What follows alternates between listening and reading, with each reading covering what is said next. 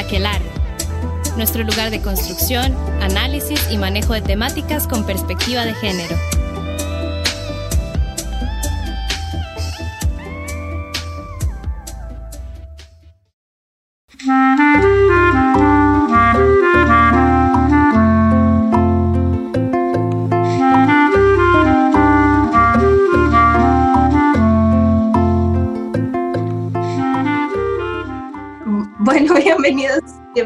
Bienvenidas, bienvenidas a un programa más de las historias de Radio U. Estamos muy felices, como siempre, de estar acá en nuestras casas compartiendo desde la virtualidad y pues dar inicio a nuestro tema de la semana y obviamente al mes diverso que es como parte de toda la temática que hemos realizado desde el eh, muchas gracias a las personas que nos están escuchando a través del Facebook Live, las personas que nos están acompañando a través de la, de la sala de reunión de Zoom, a nuestros invitados también y invitadas y pues como les, les decía anteriormente estamos felices de tomar este espacio y de poder hablar de un tema pues que hemos estado preparando la última semana.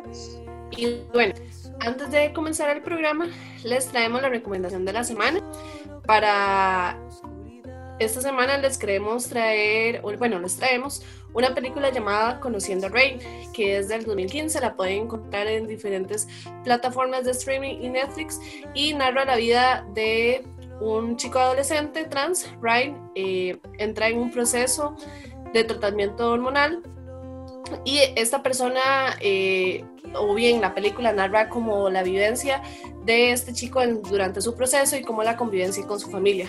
La película explora algunos de los prejuicios y concepciones acerca de las personas trans y hace un llamado de atención sobre el tema al afirmar que el proceso de transicionar, de transicionar en los jóvenes no debería de ser visto como un capricho, ya que esto tiene que ver con la identidad de la persona. Les recomendamos esta película por si desean verla, que a propósito va a ir muy ligada al tema que vamos a hablar el día de hoy. Y bueno, también les recordamos que si quieren dar alguna recomendación o algún texto o algo que les gustaría proporcionar en el contenido de nuestras redes, que ya sea eh, desarrollado por ustedes, pueden escribirnos a través de nuestras redes sociales o pueden enviarnos información directamente a nuestro correo electrónico, las. Vamos a estar muy pendientes de las recomendaciones que nos vayan a llegar. Así es, y bueno, para dar inicio al programa y a toda esta serie de programas que tenemos para el mes de junio, eh, queremos compartir un texto con ustedes como para introducir este, toda esta temática. el texto dice algo así, el mes del orgullo existe gracias a una mujer, el mes de, del orgullo existe gracias a una mujer negra, el mes del orgullo existe gracias a una mujer negra VIH positiva. El mes del orgullo existe gracias a una mujer negra trans VIH positiva. El mes del orgullo existe gracias a una mujer trans negra VIH positiva que era trabajadora sexual. El mes del orgullo existe gracias a una mujer trans bisexual negra VIH positiva que era trabajadora sexual que le arrojó un ladrillo a un policía.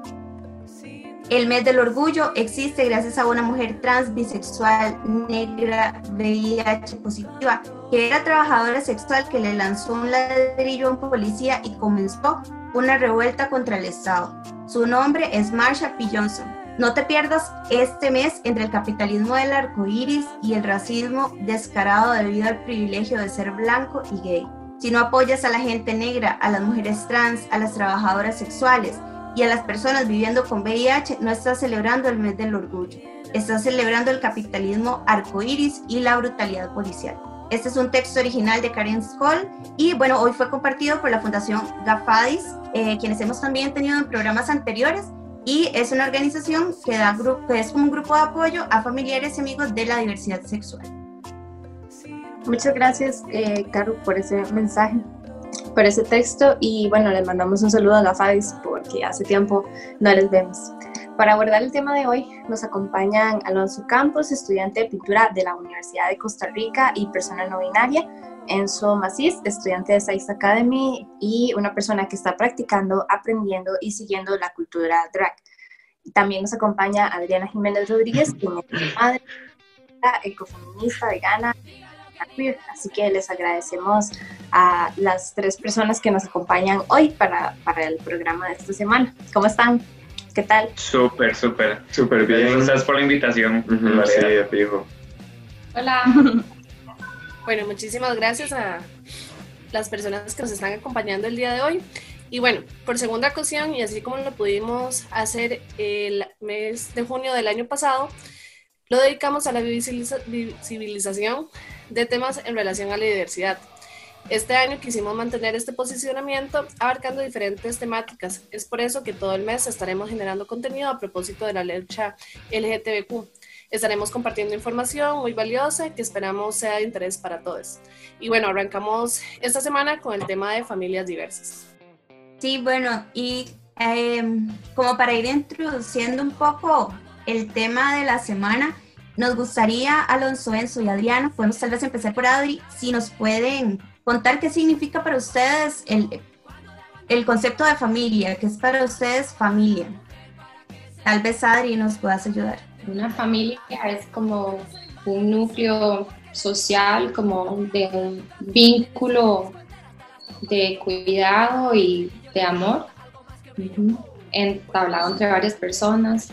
Este, hay muchos tipos de familias, no todas las familias este, necesariamente quieren tener este, hijos o hijas, este, pero para las personas que, sí para nosotras que sí es importante y que siempre fue importante y que siempre fue algo como un sueño por muchas razones, tener hijas, tener hijos, incluye hijos e hijas y es como muy importante como, bueno, ya que pasó el, el matrimonio igualitario, que yo honestamente no pensé verlo, aunque siempre dije, primero pasa eso antes que el aborto y tenía toda la razón, ¿ok?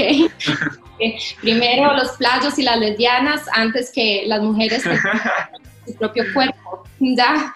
Entonces, este, no me equivoqué en eso.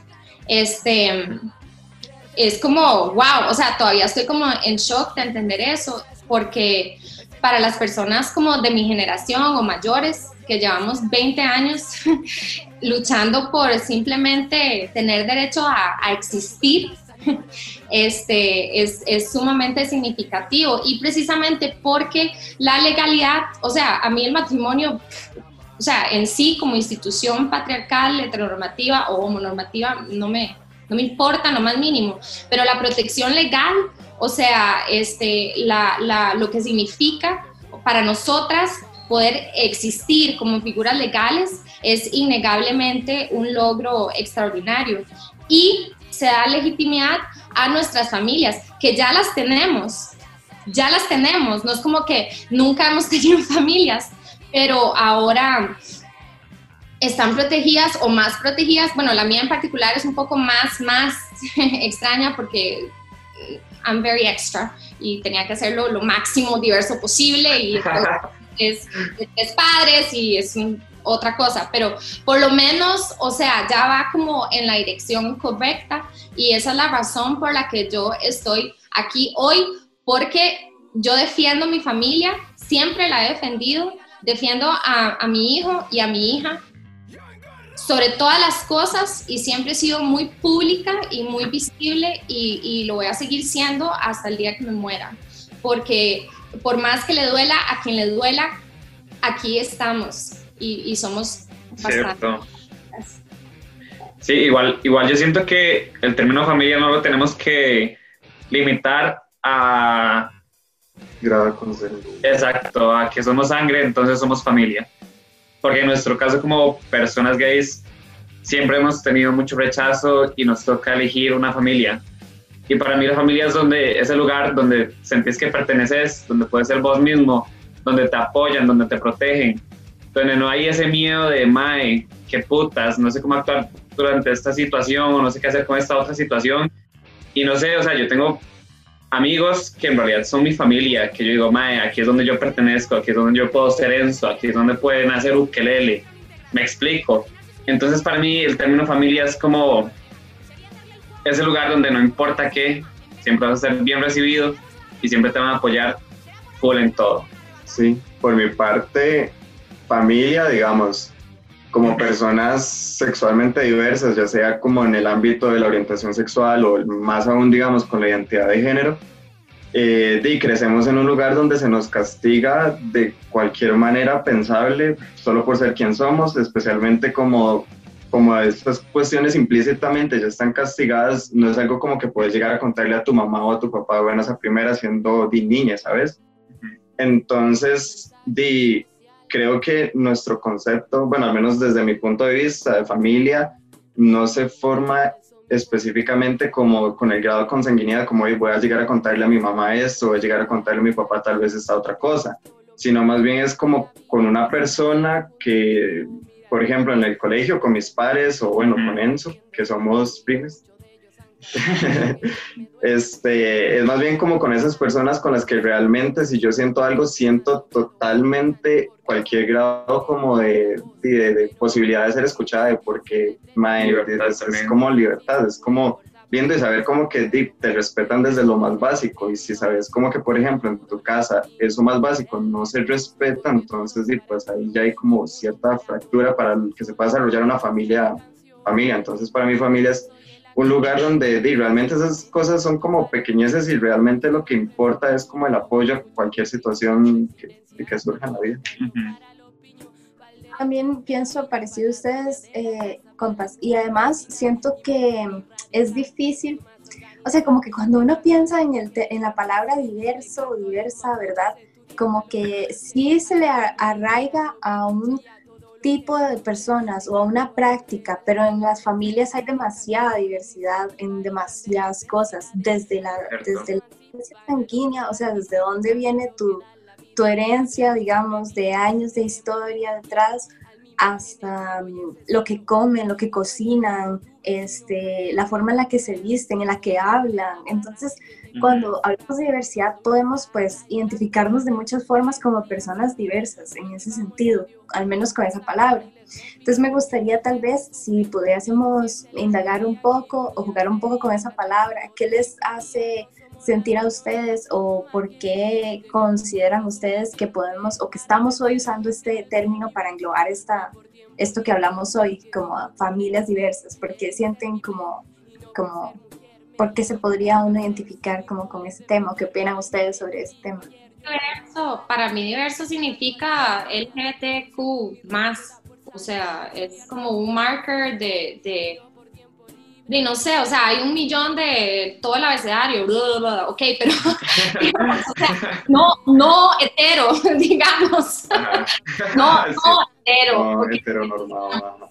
Es como un umbrella term ahí donde, donde cabemos todas, o sea, eh, eh, y ahí una dice si prefiere que se le diga de cierta manera. Ahora más temprano, Caro me decía, eh, homoparentales. A mí eso me suena como quirúrgico, no me gusta para nada, pero eso soy yo personalmente. o sea, más, más cute y, eso es lo que yo pienso de la palabra, no sé. Sí, es que, o sea, diverso y lo podemos utilizar en muchos, muchos términos, pero sí estoy de acuerdo con Adri, o sea, para mí diverso es como pertenecer a la comunidad LGBTQ más y todo este tema porque, o sea, hablamos de diversidad e inmediatamente lo asociamos a eso y no es algo como de lo que deberíamos estar avergonzados, sino bien orgullosos. Igual de ahí es como, es un súper proceso que la gente a veces no entiende, como, mae, uno pasa hechas picha que la, que la gente no entiende, me explico, como, mae, ¿por qué usted es esto? ¿Por qué usted es lo otro? Y esa diversidad es la que hoy yo abrazo con todo el orgullo del mundo y por la que voy a luchar siempre. Entonces creo que para mí ese es el tema de diversidad. Sí, para mí diversidad creo que es más bien como hacerle frente a la idea que se le vende a uno de que la familia es mamá, papá hijos. Y madre, para mí, bueno, diversidad puede ser desde el ámbito de pertenecer a la comunidad sexualmente diversa, ¿verdad? LGBTIQ+, o también este, todas estas familias que son como mamá, tía, hijos, o simplemente te echaron de tu casa por X o Y motivo, entonces vos encontrás en tus amigas una, una familia realmente. Entonces una familia diversa quizá para mí es como eso, como romper con este paradigma de la familia tradicional, ¿verdad? Que es lo que, sé, lo que se usa para todas las marchas, estas marchas. todo el comercialismo y miedo. Ajá, entonces sí, para mí es diverso, es como sí, estas familias donde, donde realmente lo que se une es amor y no una obligación de ser mamá, papá e hijos. Cierto. Claro. Claro, y es que, eh, bueno, con, con todo el tema de visibilizar las diversidades, también nosotras y en muchas ocasiones se ha intentado visibilizar que la familia no es esta norma que nos han enseñado, eh, que está compuesta por mamá, papá, hijas y en algunas ocasiones está el tío o la abuela, cuando realmente darnos cuenta que la familia son las personas que conforman como nuestros núcleos, nuestros vínculos, que son importantes realmente para nosotros, porque a veces nos hablan de familias, pero son estas personas que nunca tenemos contacto, que lo único que nos une es un lazo eh, sanguíneo y cuestionamos un poco si realmente esto es familia o no. Pero si bien eh, queríamos como abundar un poquitito en el tema y tal vez eh, Adriana es como este mencionarnos más de esto vos hablabas de, de la familia como parental y también está como las familias este monoparentales y bueno hay un montón de, de definiciones pero tal vez nos podrías mencionar qué otras formas de familia son reconocidas ahorita o de qué otras formas de familia se habla eh, para ilustrarnos un poco más en el tema. En realidad de, de términos yo no conozco mucho o, eh, o sea, simplemente yo me, yo me, me, la que conozco es como familias diversas y, y no, no, curiosamente no, es- no estoy como tan en contacto con otras familias diversas. Digamos, o sea, en el kinder de mis hijos o lo que sea, eh, eh, somos la única familia diversa y tengo pues varias amigas, un par de amigas que tienen hijas pero no, no formo parte de ninguna como asociación de familias eh, diversas ni nada de eso. Entonces, digamos, el, el, término que yo conozco es, es ese. Mi familia es la más inusual que conozco en el sentido de que, de que somos dos mamás y un papá. Eh, las otras que yo conozco son dos, ¿verdad? O dos, o dos hombres o dos mujeres. Entonces, no, eh, menos aún tengo como, eh, si hay de ese tipo de, de- de familias.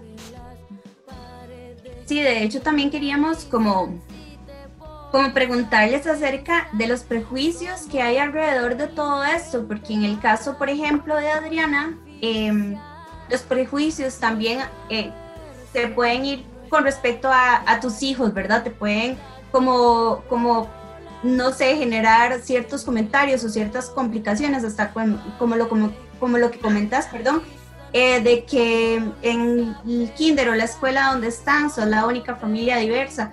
¿Cómo, cómo manejar todos esos prejuicios? Y también Enzo y Alonso, si nos pueden con- contar también luego este, cuáles son los prejuicios a los que ustedes se enfrentan desde sus familias eh, comúnmente. Los yo, yo te puedo decir, perdón, este, te No. puedo decir que, digamos, de, en cuanto a mi familia, para hablar de prejuicios, eh, mm, no puedo no hablar desde, o sea, interiorizar mi privilegio, eh, mi privilegio de clase. O sea, obviamente eh, yo fui a un kinder privado y lo primero que pregunté fue, hey, mi familia es así, ¿tiene algún problema con eso?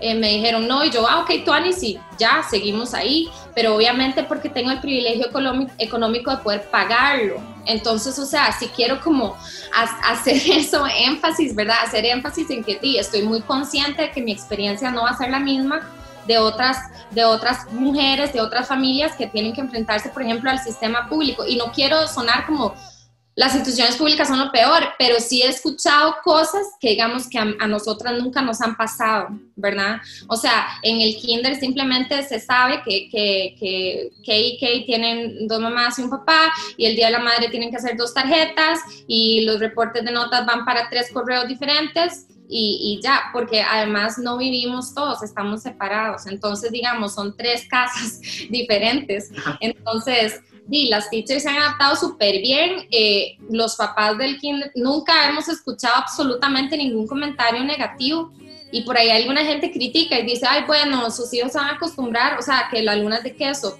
Yo pienso que no, yo pienso que si una tiene el, poder, el poder y el privilegio de protegerlos en, en la época más vulnerable, cuando ellos estén más fuertes, ellos se van a poder defender, digamos, ellos ven cosas en las noticias o así, me dicen, mami, pero ¿por qué, ¿por qué eso? Y yo, hay, hay gente que piensa que las, que las personas gays no pueden ser mamás. En serio. Entonces ellos, digamos, han estado muy protegidos, eh, o sea, de, de, ese tipo de cosas. En el caso de vos, Alonso, ¿cómo, cómo enfrentan todos esos prejuicios o a qué prejuicios se enfrentan también? Bueno, y nosotros somos primos, literalmente crecimos como en la misma casa de abuela. Siempre. Y, y, no sé, y bueno, y luego ya como por razones de la vida comenzamos como a dejar de vivir como tan, en una ubicación tan cerca, ¿verdad? Pero bueno, desde mi experiencia ha sido bastante rudo, la verdad, porque bueno, primero vivimos como en una zona rural que ahí todo, está todos estos prejuicios de que, ¿verdad? Como que las zonas rurales son más conservadoras, bla, bla, bla. Mi papá es boxeador, entonces también por allá el gremio de todo lo que conlleva todas esas cuestiones, ¿verdad? De la masculinidad y todas esas cosas. Eh, y pues obviamente ellos lo saben, o sea, pero este no lo aceptan, digamos, no lo aceptan y es algo que el tema no se toca, no se toca en mi casa, es como una cosa súper tabú pero digo, uno, uno no es como tonta, digamos, uno sabe cuando las cosas les afectan a ellos, digamos que, que el hijo de tal persona, porque hay pueblo chiquito, infierno gigante, entonces que el hijo de, tal persona es así, es un maricón, o, que es travesti, o que es esto, que es lo otro. Entonces, sí, pues, y como en mi casa es algo que no se habla tan abiertamente, es un tema ahí, un toque turbulento, así es, es raro.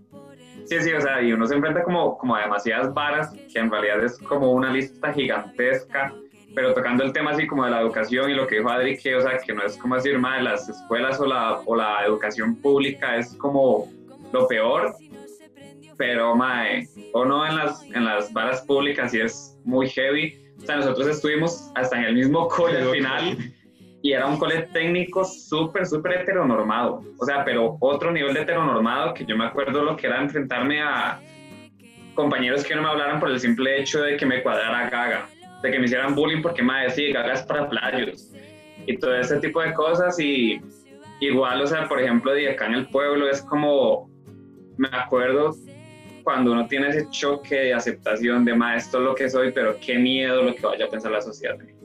Y me acuerdo que en ese pueblo, mae, era como, mae, o sea, ¿cómo, ¿cómo tengo que actuar para que la gente no se dé cuenta? Hasta ese momento que, que o sea, que uno es como, mae, no importa, esto es lo que soy. Y di, sorry, podemos ser súper familia, pero mae, esto es lo que yo soy, por lo que voy a luchar siempre. Entonces es como, cuando ya usted te sientas preparado de aceptar tal cual sos, mae, la verdad es como una liberación increíble, que todos esos prejuicios te los pasas por donde más, por donde sea, o sea, literal.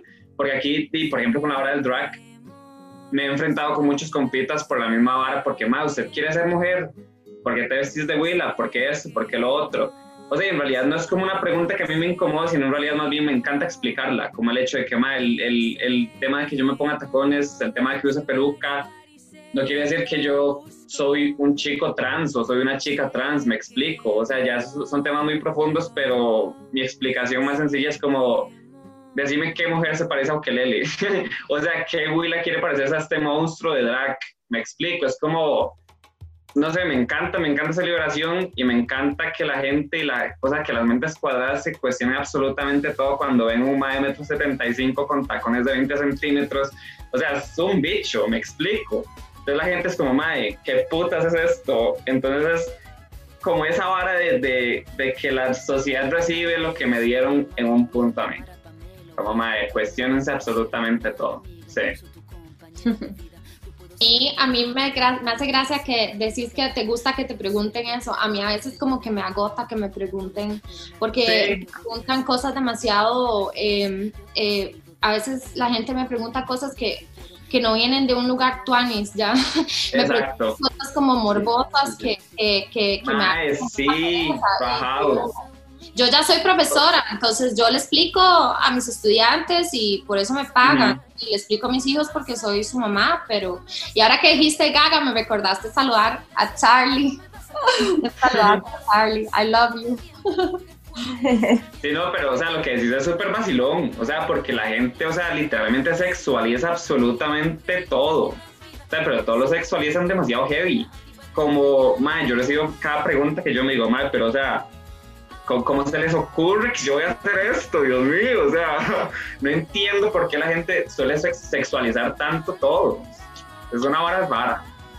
Sí, igual a veces hay preguntas que, que son como tan fuera de lugar que la gente como que está tan acostumbrada que uno es un bicho raro, es un circo, que uno está como para dar espectáculos. Cierto. Que, pues, que la gente solo no se mide lo que dice, como preguntar, preguntar acerca como de los genitales de una persona trans es como, madre, pero ya son como libertades que se toma la gente que realmente no reflexiona acerca de eso. Exacto. Pero por otro lado, también son personas que nunca tuvieron acceso a educación de, educación sexual en este tipo, que educación sexual no es solo anticonceptivo, sino entender toda la diversidad sexual. Entonces, y también es como interesante eso, cansado a veces y, sí, y respetuoso, pero el tema de las preguntas creo que también es un tema cultural que me, me, gustaría darles un ejemplo, solo para yo, hasta el cansancio, mis estudiantes deben estar ya hartos de escuchar interconexión, pero les voy a decir que todo está conectado, o sea, y si no se hace un análisis interseccional no, no sirve de nada, que creo que se refiere al texto con que Caro inició.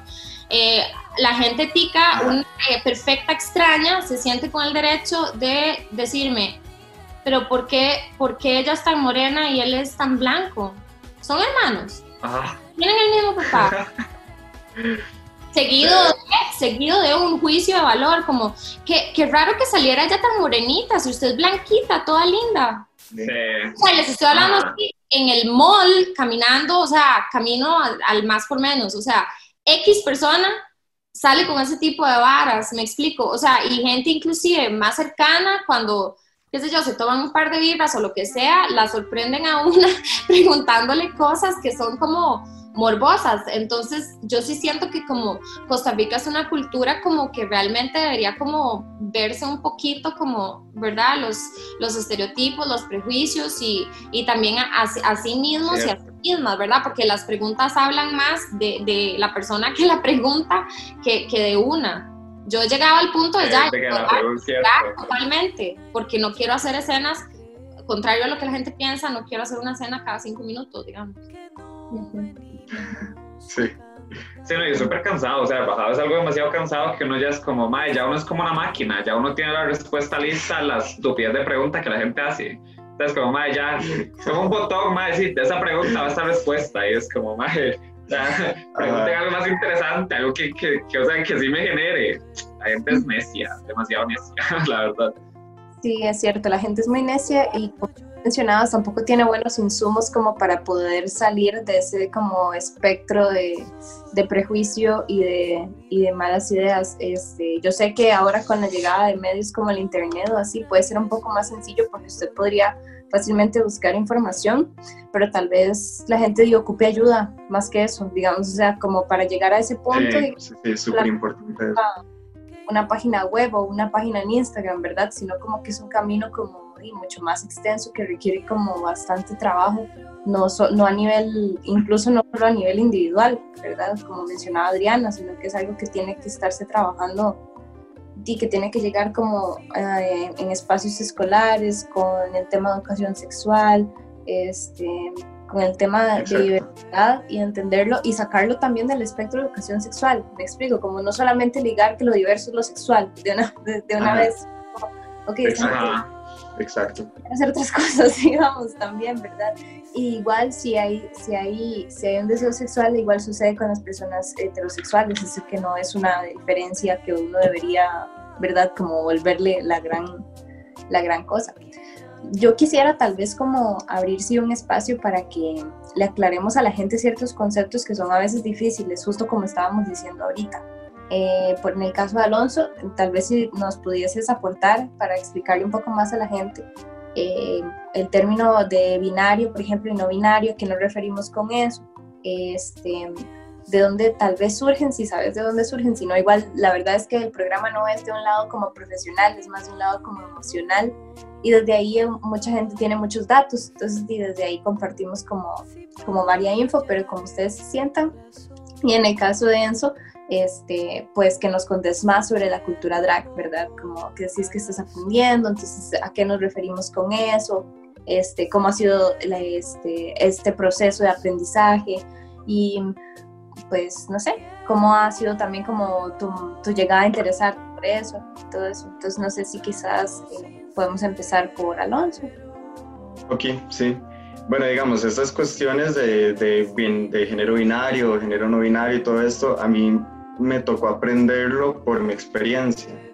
No fue como que llegué un día a la academia y me encontré este libro de Judith Butler o, o de teoría queer, sino fue algo como más que nacer de un sentimiento, ya como una cuestión ya propia mía, que inevitablemente, orgánicamente iba como a comenzar a investigar más de, de las cosas y realmente agradezco como de los insumos de información y todas las cuestiones que hay hoy día para poder de acceder a eso, a, saber que pues como me siento yo, como me, me identifico yo, no es una cosa aislada o, o, rara, pero digamos, bueno, hay que hacer como la distinción entre sexo biológico y género. El sexo biológico es lo, lo dado al nacer, lo biológico, ¿verdad? Que XY para lo que es como de hombre, digamos, en el pene, eh, XX mujer, también están las personas intersexuales, XXY, ¿verdad? Toda la diversidad que hay, porque el sexo biológico no es binario, no es hombre o mujer. Binario quiere decir que son dos categorías muy definidas, muy delimitadas y que no puede haber un in-between, no puede haber un, un en medio. Pero hasta en, si hasta en lo biológico hay, ¿verdad? Ahora en, en lo social en lo cultural, que ya es lo que le corresponde al género, es una cosa así como gigante, ¿verdad? Entonces, digamos, el género ya es más como una construcción, como un conjunto de características que pues son como ligadas a la cultura, incluso a la política, a las cosas jurídicas, económicas, por ejemplo, lo que se considera como mujer, este, de verdad, todas las este, inequidades que hay todo esto son como correspondientes en un momento preciso de la historia y en un lugar. O sea, lo que es entendido por ser hombre en Costa Rica en el 2020, de fijo no era que era ser hombre en, en Francia del siglo XVII, ¿verdad? Entonces es algo que varía. Y el género binario es justamente esto, pensar que existe solo la categoría de mujer femenino y, y hombre como masculinos. Esas categorías son moldeadas por la cultura, ¿verdad? Eh, a mí me gusta pensar como por un, ejemplo, ¿verdad? Hace como tres décadas, como en los 90, si un hombre usaba una chema rosada, ya era, era eso era de, mujer. Pero digamos, hoy día esa cuestión de que una chema blanca de mujer, ya eso no existe, porque realmente las cosas, no, yo personalmente pienso que no existe algo de mujer o de hombre en general como comportamientos o emociones o, ropa, ¿verdad? Entonces, este, bueno, desde mi perspectiva y desde mi experiencia, el género no binario, digamos, como yo me siento, es como di que yo no me siento como en las categorías preestablecidas en esta sociedad en la que estamos, de que, de que bueno, desde siempre supe que no era así, o sea, yo siempre sabía que yo jamás iba como a, calzar en lo que se decía que era ser hombre, porque de fijo no, uy, no, no, no, no, no, no, de fijo no, o sea, yo no, ¿verdad? Pero al mismo tiempo era como, pero tampoco eso me tiene que empujar directamente a hacer todo lo, lo que esta sociedad dice que es ser mujer, porque tampoco me siento así. Eh, yo, yo me siento bien siendo como soy yo y, y ya, o sea, como que si un día me quiero pintar y no sé, maquillarme y ponerme una en agua o lo que sea, o, si otro día más bien quisiera verme más lo que es leído socialmente como masculino o, lo que sea. Y es una cuestión como, no sé, como, mae, ayer me dieron ganas de comerme unas fresas y mañana otra cosa. O sea, es, como un mood en realidad. que a mí no, yo no, no, o sea, no me gusta para nada limitarlo a estas categorías de hombre o mujer para mí, digamos, desde mi experiencia, eso es lo que es el no binario. Y es bueno, especialmente que mucha gente no entiende estos términos porque, ¿verdad? Por la cultura y todo esto, pero no es algo nuevo, es algo que ha existido desde siempre y quizás es por nuestras culturas, todas las herencias judio-cristianas, patriarcales, heteropatriarcales y todo, pero di, están los muchos en Oaxaca, mm. los dos espíritus de las este, tribus amerindias, ¿verdad? Precolombinas y todo eso, o sea, es, es como ya algo inherente al, a, la especie, ¿verdad? Bueno, entonces desde, desde, mi perspectiva eso es así como yo lo vivencio y como lo siento. Sí, sí, o sea, en realidad todo lo que dijo Alonso es súper cierto, o sea, la sociedad y especialmente Costa Rica, Latinoamérica, sos masculino o sos femenino, pero no hay como un in-between. Entonces, como hecho picha, o sea, con, con mi experiencia respecto al drag, en realidad fue como una bofetada hacia mí mismo, porque madre, yo me acuerdo cuando yo estaba como en el cole y esa vara de que, madre, de que sí soy, pero que qué miedo y que toda esta vara, y yo me acuerdo que yo veía las marchas y yo, yo veía las dragas y era como, madre, qué vara más pichuda pero al mismo tiempo era como, madre, no, es que ellos no me representan porque yo no quiero ser así, no sé qué. La misma ignorancia que uno trae de carajillo, porque es ignorancia lo que a uno le siembran. De que, madre, que si te vestís, que si te pones tacones, que si te maquillas es porque quieres ser huila.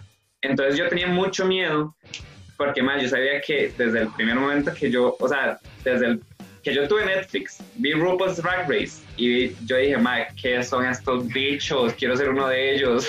o sea, desde ese momento empezó mi cuestionamiento y empezó mi aprendimiento. O sea, como, y mi emprendimiento al mismo tiempo, como, mae, quítate todas esas cadenas que traes, empezá a practicar.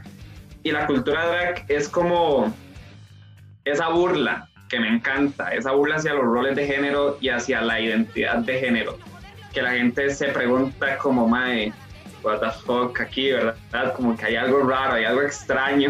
o sea, y es que definir drag, decirlo en, en, una palabra simple es justamente eso, que la gente se cuestione el rol de género, la identidad de género. Aparte hay demasiados tipos de drag, o sea, que son increíbles todos los tipos de drag que hay.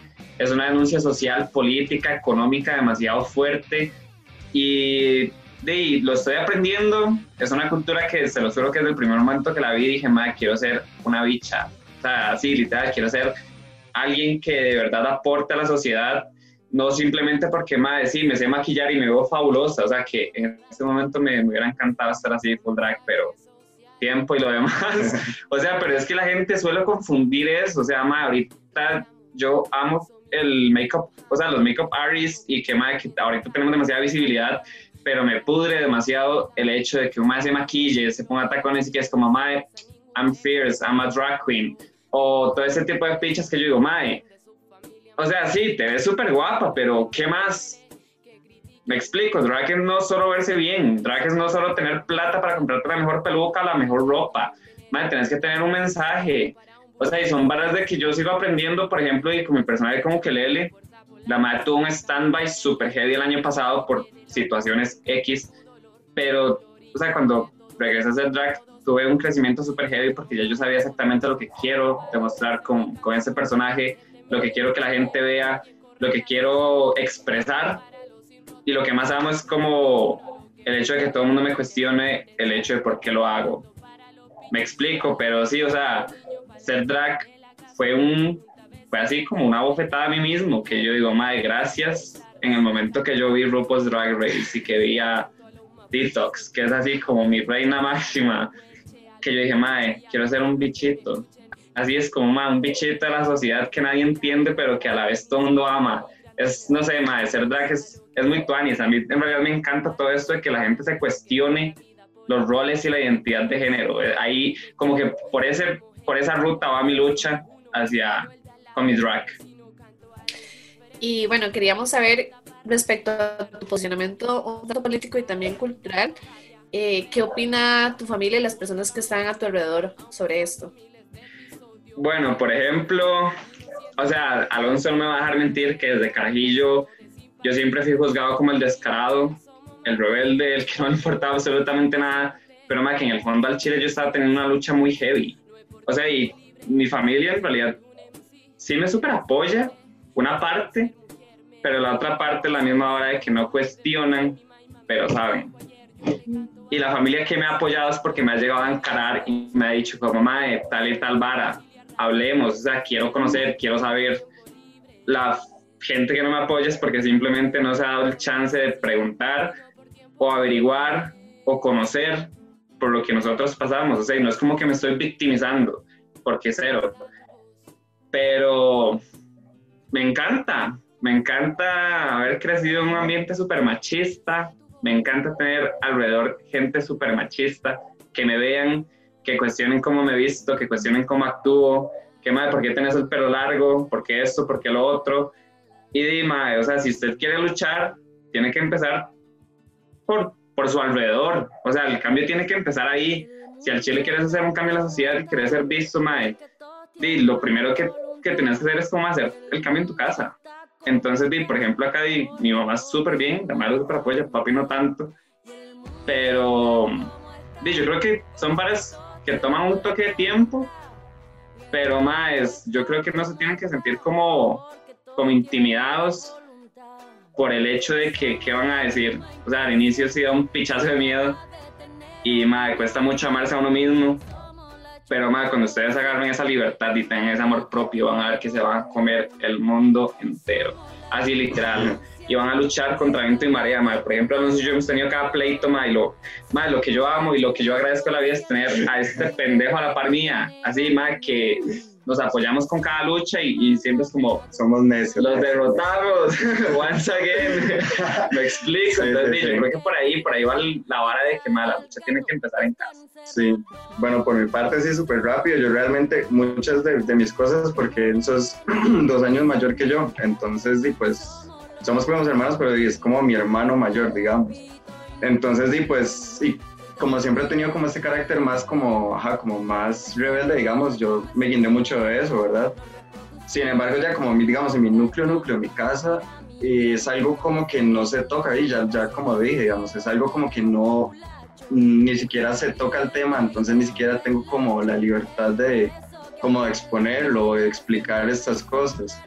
Entonces sí es complicado, pero por otro lado no es como toda mi familia así, y tengo a Enzo, tengo a mi tía, a mis otras tías también, a mis primos, primas, primos, entonces este, di, pues por allá también di, es difícil porque son tus papás, pero al mismo tiempo también tienes como mucha otra gente y de un modo u otro les estás enseñando a la gente que, di, que el mundo no es tan cuadrado. cierto y así como para mini resumen madre, yo me acuerdo cuando yo era así súper carajillo adolescente el primer consejo que me dieron fue como madre, la primera oportunidad que se le aparezca para ser usted mismo aprovechela y muchas veces me dice un consejo que siempre la balanzo como madre, a veces hay que ser demasiado egoísta y pensar primero en usted o sea, por más familia que, que, que seamos, ma, primero está mi estabilidad emocional y el amor propio antes de que sí, me hagas picha siempre. Entonces, la gente que está escuchando, ma, es un consejo que yo verdaderamente tomé muy a pecho y es como algo muy personal de que al chile, ma, o sea, sea egoísta, sea egoísta muchas veces y piense usted en usted primero y verá que, que todo va a ser así súper bien. Eh, yo, yo me identifico mucho con lo que dicen ustedes, porque yo desde que, o sea, boom, digamos, o sea, ocupar espacio, aquí estoy ya, lo cual es raro porque di, como mujer se me crió de otra manera, más o menos, porque sí me decían, hable, diga, ¿verdad? Pero no tanto, y después fue así como,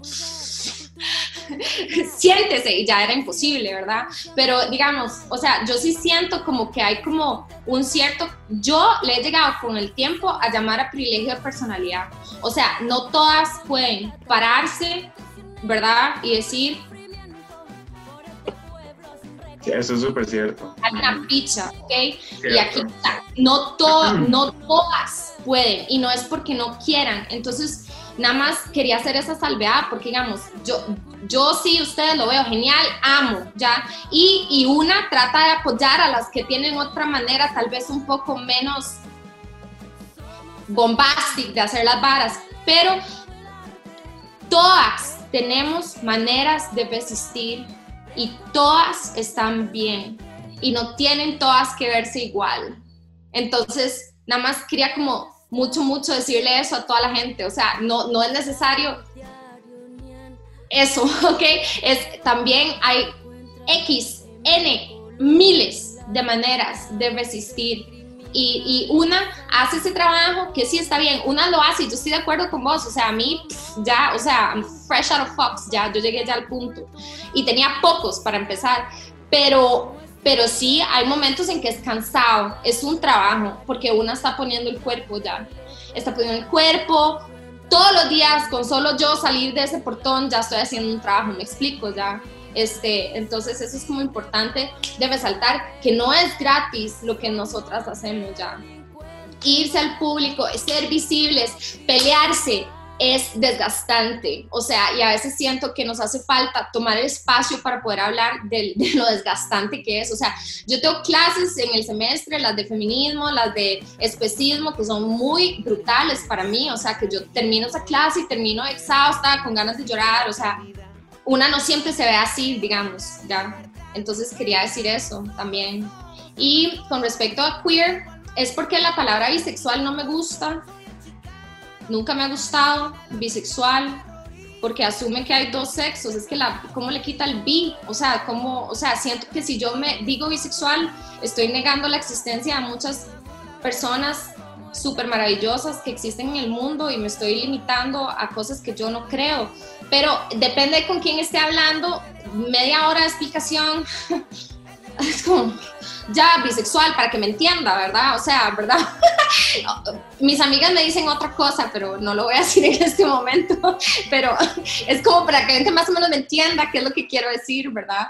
Y también como que siento que queer, la mayoría de la gente no entiende qué significa, y eso está bien, es parte de usarla, ¿ya? ¿Ok? Es una palabra que rechaza la normatividad, esa es la definición más fácil. Es, es ya, a signifier, ¿verdad? Es como un significante que va contrario a la normatividad. Pero sigamos, si alguien no entiende qué es queer y va y lo busca, ¿ok? O pregunta, eso ya lo veo como positivo, ¿verdad? Pero honestamente, si estoy muy cansado, así, nada más digo bisexual. Y, y realmente pienso que también termina siendo como un tema como de preferencia. No, no, no la orientación, ¿ok? No, no mi orientación sexual, o sea, mi identidad de orientación sexual, sino como una preferencia, digamos, lingüística, por ejemplo, o sea, con súper todo respeto, así, en serio, a mí la palabra pansexual no me gusta, no me llega, me resuena cosas feas, que es mi, mi propia vara, ¿ok? Mi propia vara, entonces no la uso, ¿ya? Eh, la respeto, todo tu anis. Eh, bisexual, como les dije, la detesto, la uso como de emergencia y, este, y a veces cuando es gracioso.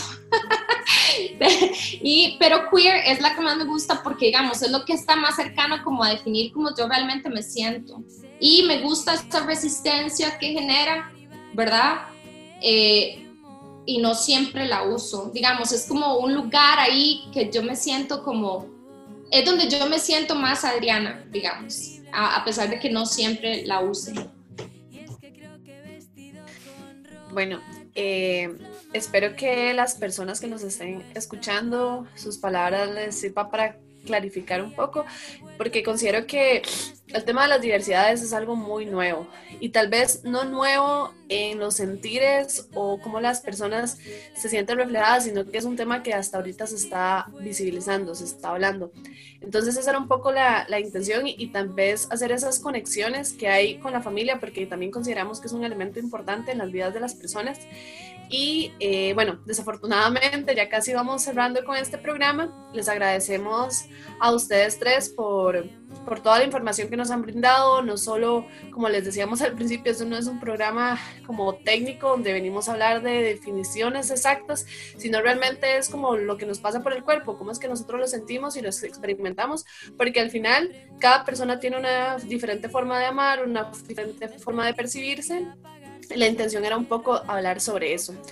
Y ya a modo de cierre, nos gustaría que ustedes, eh, ¿qué le dirían a estas familias diversas que están enfrentando constantemente prejuicios, discriminación en la sociedad, pero que a su vez también están buscando de la forma en que se sienten más cómodos poder eh, luchar o poder visibilizarse?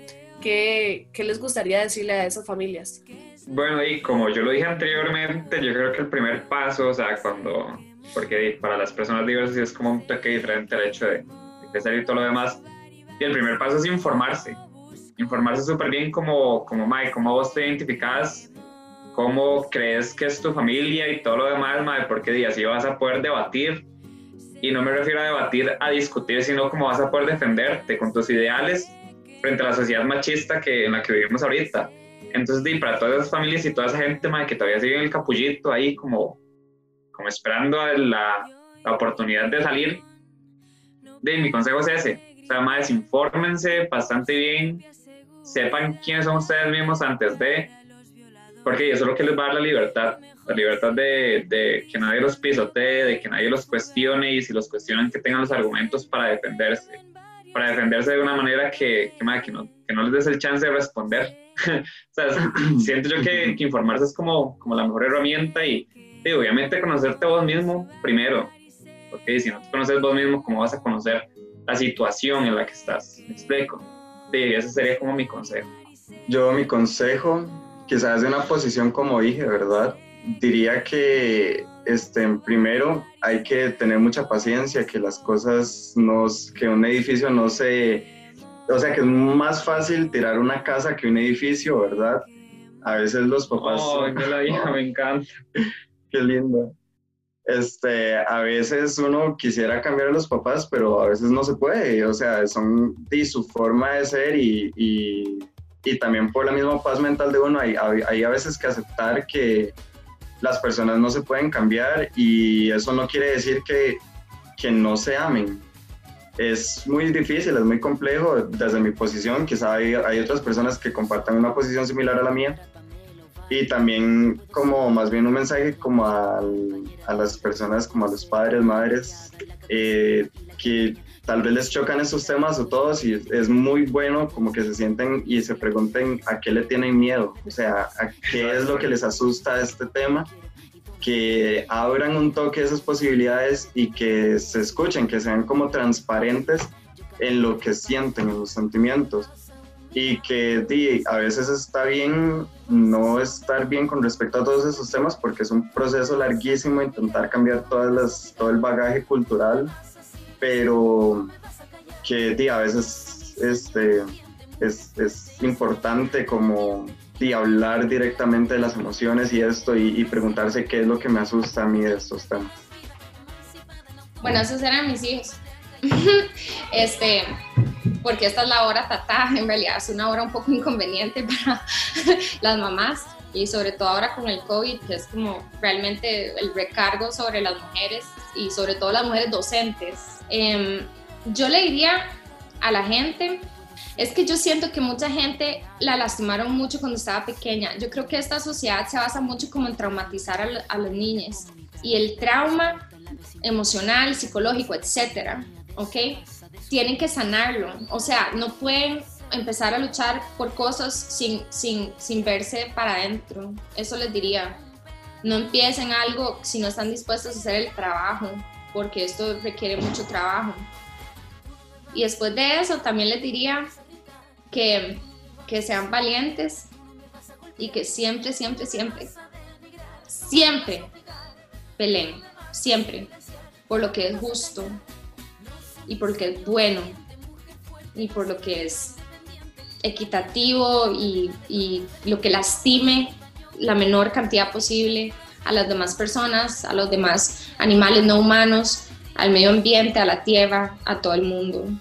Existir lastimando lo menos posible, pero peleando por sus derechos. Nunca se dejen, no se dejen.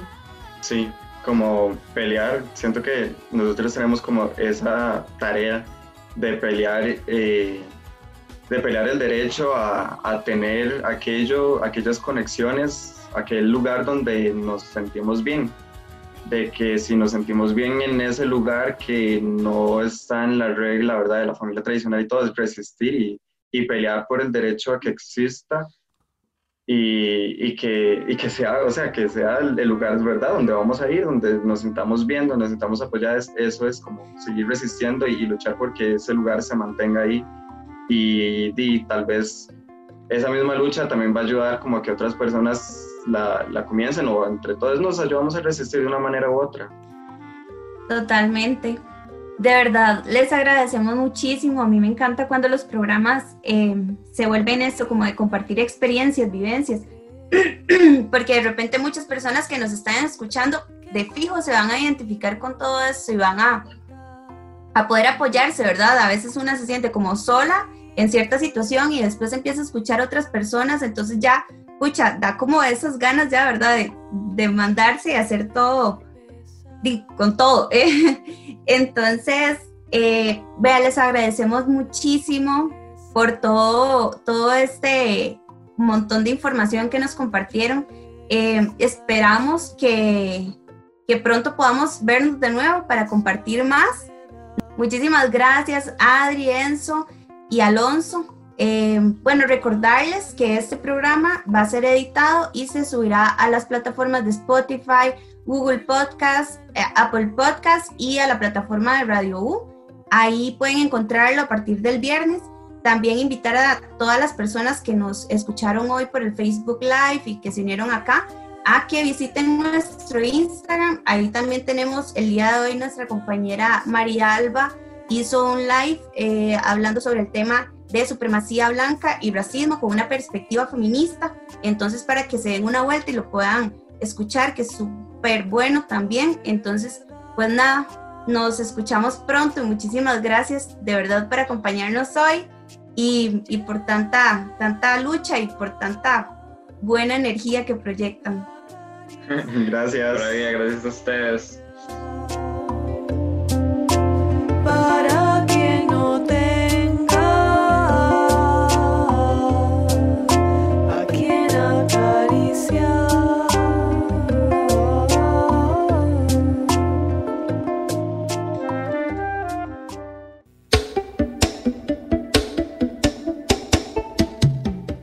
Históricas.